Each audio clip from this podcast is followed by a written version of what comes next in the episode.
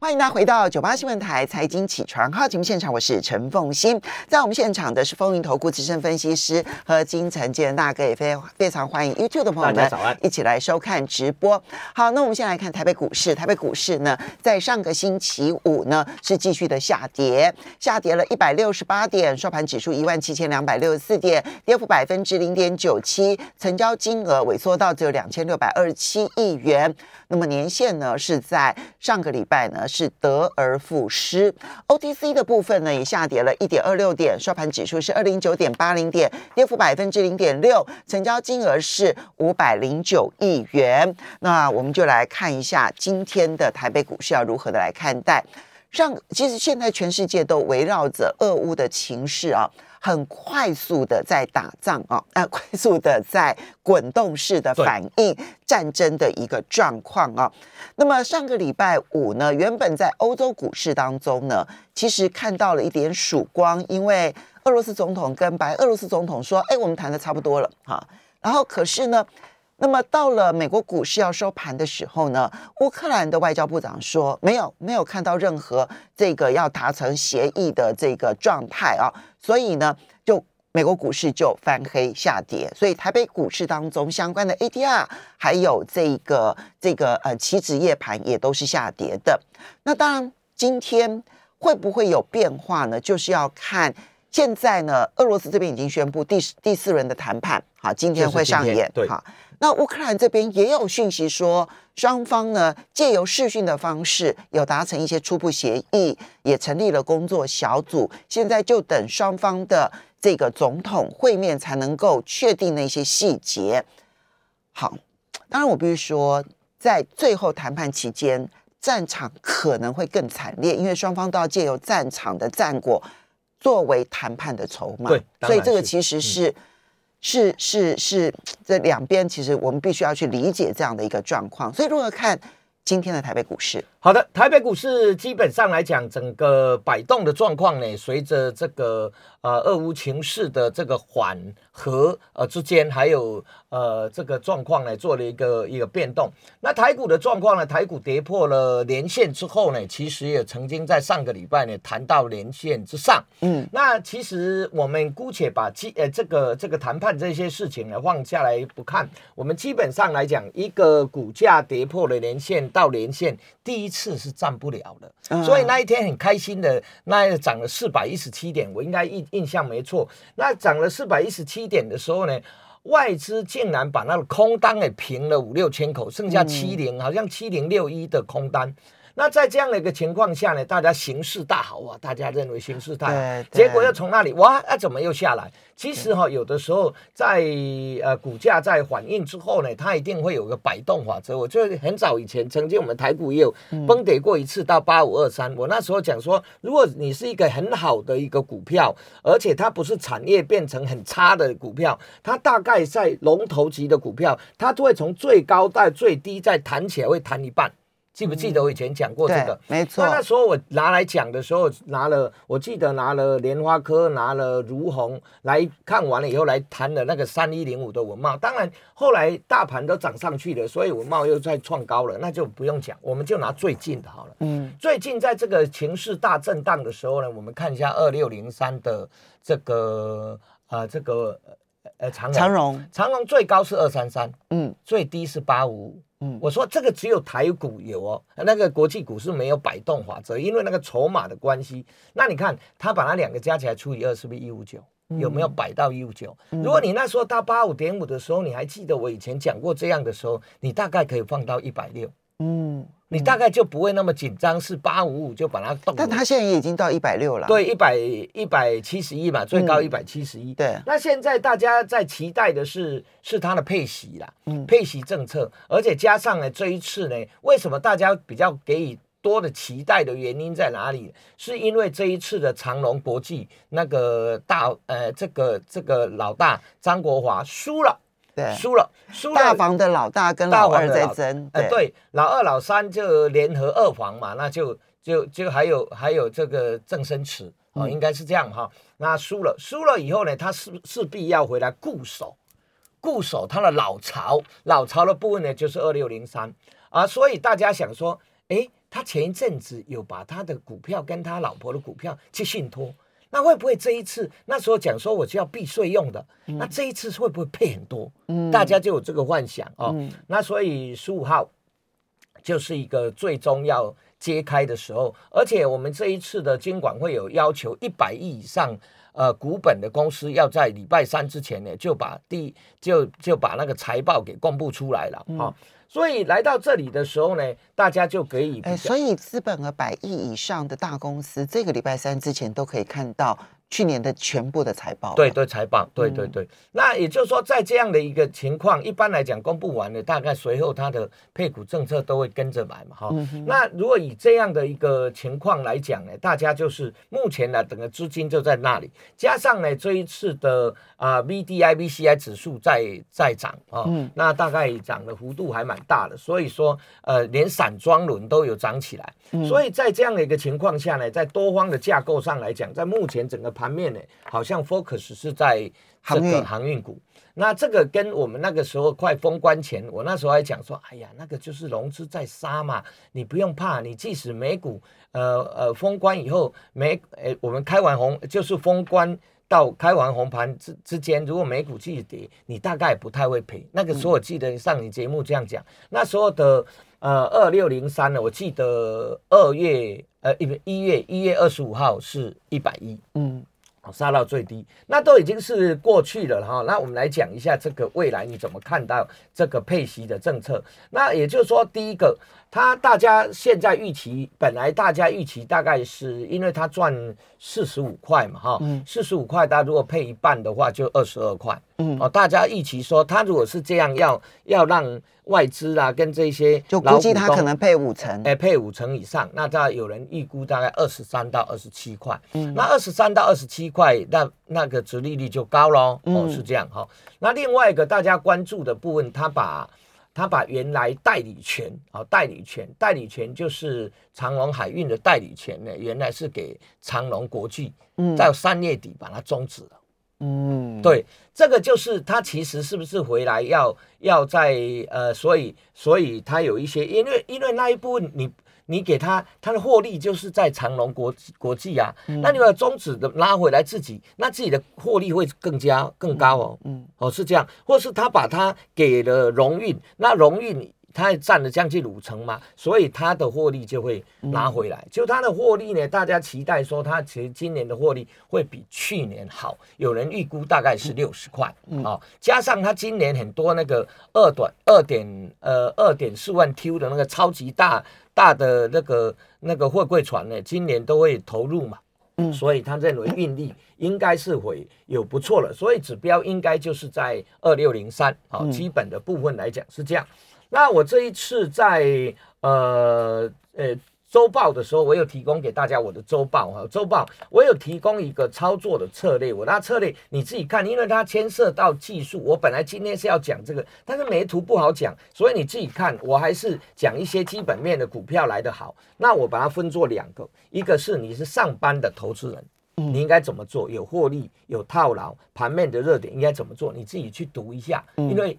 哎，那个那个很很浅而易懂了。那如果你是专业的投资，你又要怎么做？操作的策略我都帮你调了，那你可以试试看哦。那是我这么多年的经验了。为什么呢？因为我从呃七十四，民国七十四年进入这个市场国际市场，我看过美国的大崩盘，对黑色黑色一九八七年的黑色星期对黑色星期碰到了二四八五三四一一三九五。你看，就要经历过来了。就台北股市从一二六八二，然后到二四二四五五几这样子，然后对二四八五再往上哈。那那个我都经历过了，所以那这样的一个方式呢，应该是比较容易让你不会把钱赔光的一个方法。你可以试试看，因为如果你赚钱，恭喜恭喜；如果你现在是赔钱的，逆境的时候别急，你要有策略来讲，不然你会发生一个件。不过我们还是让大家稍微的了解，这样就比如说以上班族的投资人来讲。你的建议是，如果手上还有获利的股票，获利你分两两两批来卖，因为你很难去设停利点，因为你在上班嘛，怎么设停利点没办法设，因为它价会摆嘛。那套牢的部分呢，你又不用急，不要急着说我现在要换，一直换，一直换。你会发现一件事，股票如果你是一个很 nice 的股票，它跌的幅度到一段极限，比如说我们就有长隆海运了，它跌到八十五块五，它能跌下去吗？那时候台股还在还在往下修正，它为什么不跌了？就是跌到一定价值超跌的时候，就有投资性的买盘会弹起来嘛。所以你的建议，如果是套牢股，这个时候跌得很深的，反而先不急，不急。但是如果那你如果投机股，那就没办法讲了哈。嗯，那是很 nice 的股票，那你就。就是有获利的，有获利的，你就分两个阶段找好那个点来卖。那那急弹急弹卖，再分两阶段卖，你的亏损就会减少了。嗯那不然你会很急。一般的有人很急是，哎呦，我现在赔了三成，再把它砍掉，这里追高了，那高了又赔了三成，哇，那你这样一下子已经又赔了，然后再追一次，你就要再谈，要再赚回来，那个机会就微乎其微，而且你会把你的信心都给打击掉。啊，这是一个。那再来，你你如果卖掉以后，那你是不是要等它拉回再来接？那拉回这中中中间是不是空窗期？对，空窗期一定有热门股，比如说像这一次打仗的时候呢，那个油油价涨，那个三抛尔是不是大涨？那你你那个呃这个太阳能太阳能，你你抢了一下，抢了一下，我们以前有教过，你拉第一根抢，然后第一根的低点当停利点，那你因为你是上班族，所以你也不用设停利点，你就高定两个价位卖。卖了再涨了没关系，你最起码把那一步拿回来。所以那个盘面热门呢，是要一而再再而三提醒，就是它涨的第一根长红 K 棒那一天的，然后又是放量的长红 K 棒那一天的低点是不能跌破的。对，没错，可以略微的追高。但是那个低点只要来到了，你这个时候盘面上面的热门公司你就不要碰。对对对，你就你要你代表那个时候，即使新闻再好，你也别管它了，你就走了。那本来就是这样。那那专业投资人的方式，我把它调整一下，给你给你们听一下。第一个呢，急涨还是卖五成。嗯。那另外五成呢，因为你是专业投资人，你天天盯着盘，所以你就用停利点的方式，一直往上射，一直往上，直到它点到你为止。嗯。啊，因为你。你是盯着它嘛，所以你可以多看多赚一点点那种往上攻的那个钱。好，这个是专业投资人的部分啊。那我们要稍微休息一下，等一下回来之后呢，我们再来看未来几个产业的变化。欢迎大家回到九八新闻台财经起床号节目现场，我是陈凤欣，在我们现场的是风云投顾资深分析师和金城金城大哥，也非常欢迎 YouTube 的朋友们一起来收看直播。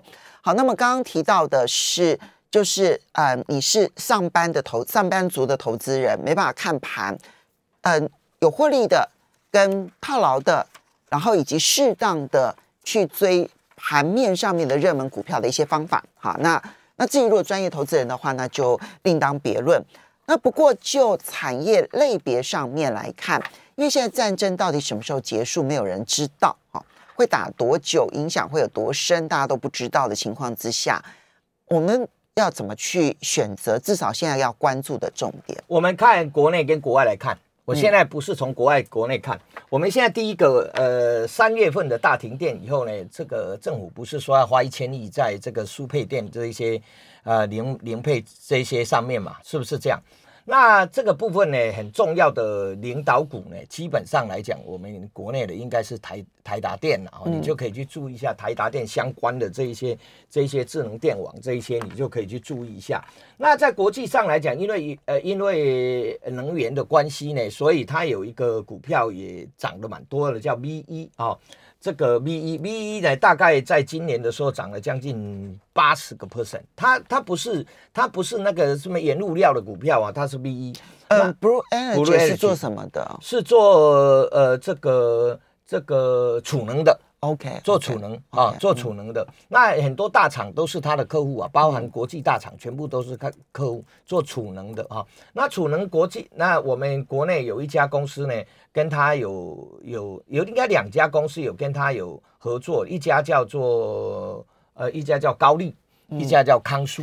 你看最近的高丽八九九六了，最近投信买，你看最近的股价呢，根本跟台股完全不一样。那股价就一路往上去，这个叫做热门题材股。好，我就举个例子，你从外国的热门题材，然后去谈到跟台湾相关。对对对，台湾相关，因为台湾这一块来讲，你总不能再一直，你总不能每一次都说是是员工惹的祸吧？哈，嗯，那这个东西我觉得有一点有一点呃执执政党，你你那也是你是你管的嘛，你也要有一点有一点尬死。你说缺电这件事，对，缺缺缺电跳电这一些事情，你不不管每一次都是员工压错件，我打死不相信。为什么是这样呢？你做了一个行业久了，以后闭着眼睛没电，你都可以摸到开关到哪里，嗯，是不是这样？因为我本来就是在这种这一种这一种，这个 Blue Energy 其实在过去这一段期间，战争期间。它其实当然有一点点小幅拉回，但是整体来讲还是属于高档震荡。对对对对对对，就是说它大概它今年呢涨了大概将近八十个 percent。那我们你看一下我们的八九九六，它是独家，我们这里有两家都是独家的供应商。那八九九六的高利，你看最近它的股价。拉上去了哈，拉上你看从日线的角度上来看，蛮陡的哈，嗯，那蛮陡的往上走，你看这个月线一根就上去了，你看就逼近前面的高点，那这也是投信刚买超的。那我们从外资的卖超的一个过程里面呢，呃，这几年卖蛮多的，那全部都是由国内呃这个投信买超的。那投信买超的股票呢，我想在这个第一季财报，呃，这个第一季的。呃，财报出来，或是整个呃年报出来以后呢，二月营收出来了嘛，那再来它一定会有一些调整持股的动作，你要注意，它还在买超，但是有哪一些股票是卖的，嗯，有哪一些股票是新买的，嗯，这个要去注意，它不可能只单一压在同一族群上面，哦，这个你要了解一下这个部分。那指标股的部分呢，第一个它在呃这个投信连续买超的有有像。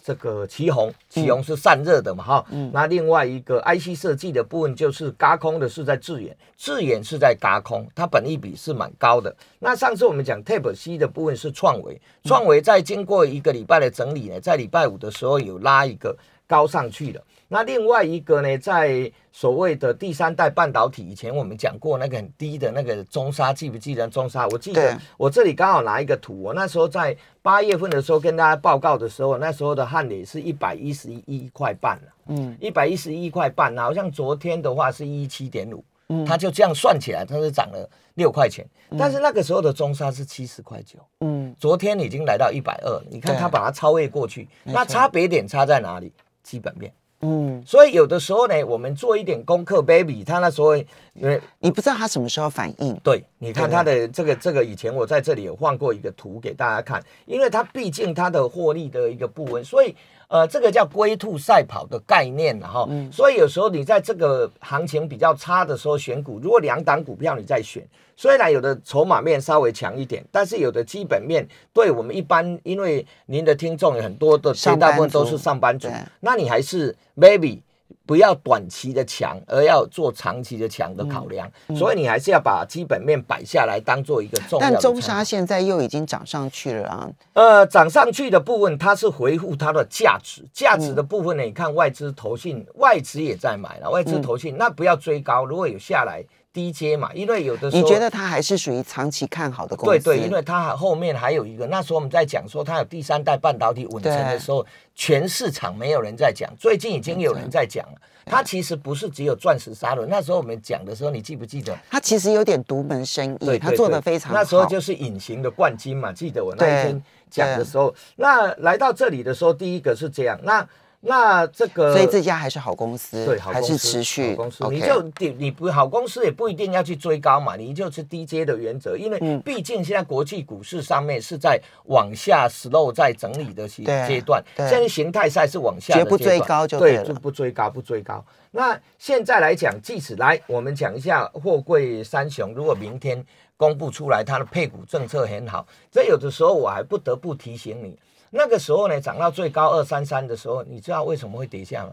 因为要买航运股的人都买了，嗯，全市场已经没有可以买航运股的钱了，没有后面的老鼠了。你了解我意思吧？对，就是已经没有要买的都买了，已经没有基本面很好，已经没有钱再买了，就是掉下来的原因。那现在的状况已经大家都哎配息配的很好了，那你现在反我要反向思考一下，如果真的配的很好，它要正向。嗯，要涨啊，对不对？比如说公布出来，我说假设假设假设公布出来比二十五还好，那你就要涨，你不能逆向往下跌啊。嗯，逆向往上跌，往下跌，那是不是变成每一个人压这个宝的时候都压了？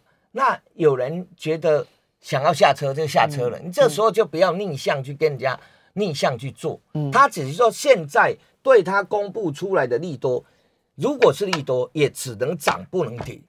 对，这很重要。对，它只要利多不涨是最糟糕的。呃，对，哦，这个我一定要提醒大家，因为媒体上现在每天都是写的头版呢，对不对？嗯。哦，那每一个都是这样，那这个我一定也要提醒。就像我为什么讲，所以明天就是观察利多之后涨不涨的关键对对对，你你利多要继续涨，嗯，继续涨你就继续报，嗯。那如果利多没有继续涨。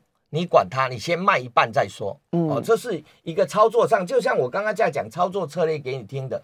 如果你是你是上班族，我想说赚到最后够了，我就离开离开了，上去祝福你那一些给别人赚。那你的专业投资人，你可以设停一点往上看，这个就是差别嘛，哈。这样让大家了解一下。那再来的部分呢，就是半导体了。半导体这一次呢，变成。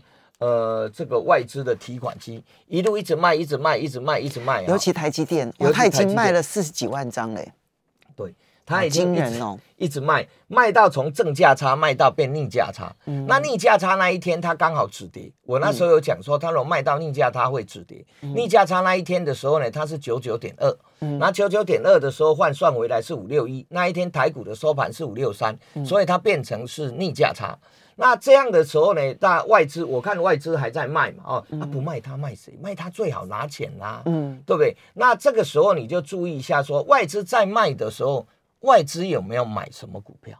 嗯，啊，这个这也是反向你要去思考了，外资卖了。呃，他有在买什么股票？那这个时候呢，除了我们在看投信买超以外，你这时候回过头来也分一份心去观察一下，哎，外资买什么股票？你你有你有觉得他买的特别的公司吗？呃，买的股票呢，第一个，你看我们刚刚看你那跑的友达跟群创，友达群创其实也是买。那个高股息、值利率的概念，哦，他其实是买那个那个保守型的股票。对，另外有去买比较多的，除了我们刚刚讲中赛，还有买电动车的那个相关的。康普，对，还买了康普。OK，那这个部分你也可以去注意一下。然后今天还有这个 M I H 的一个新闻，就是红海的 M I H 的联盟，连丰田、本田都加进去了，你不觉得？不要妄自菲薄，觉得说他很多人都在看他的笑话，但是我觉得他是非走不可的一条路了。那他他如果再不走，就会被那个红色供应链给他蚕食吞金了。所以他走这一步呢，你看人家丰田、本田，呃，这个这个都加入他的 M I H 了，所以我们这边可以来观察，可以观察。好，非常谢谢何金城建大哥哦。